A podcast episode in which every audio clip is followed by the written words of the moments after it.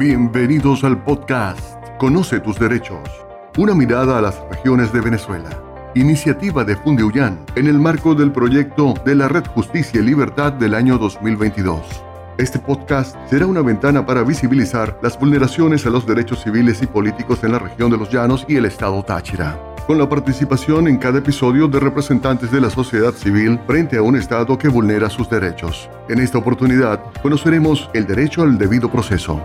El artículo 49 de la Constitución de la República Bolivariana de Venezuela expresa, el debido proceso se aplicará a todas las actuaciones judiciales y administrativas. En consecuencia, la defensa y la asistencia jurídica son derechos inviolables en todo estado y grado de la investigación y del proceso. Toda persona tiene derecho a ser notificada de los cargos por los cuales se le investiga, de acceder a las pruebas y de disponer de tiempo y de los medios adecuados para ejercer su defensa. Serán nulas las pruebas obtenidas mediante violación del debido proceso.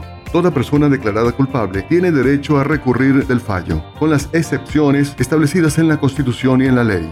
Toda persona se presume inocente mientras no se pruebe lo contrario.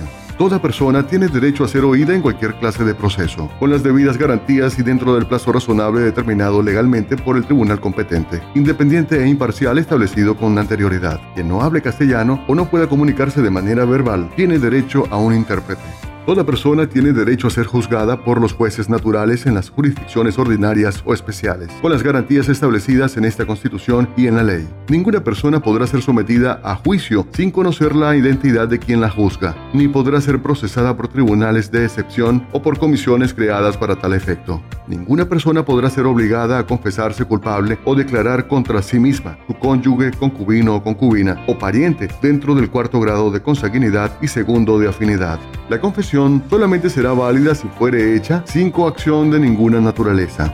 Ninguna persona podrá ser sancionada por actos u omisiones que no fueren previstos como delitos, faltas o infracciones en leyes preexistentes.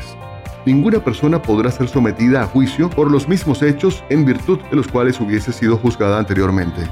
Toda persona podrá solicitar del Estado el restablecimiento o reparación de la situación jurídica lesionada por error judicial, retardo u omisión injustificados queda a salvo el derecho del o de la particular de exigir la responsabilidad personal del magistrado o de la magistrada, del juez o de la jueza y del derecho del Estado de actuar contra estos o estas.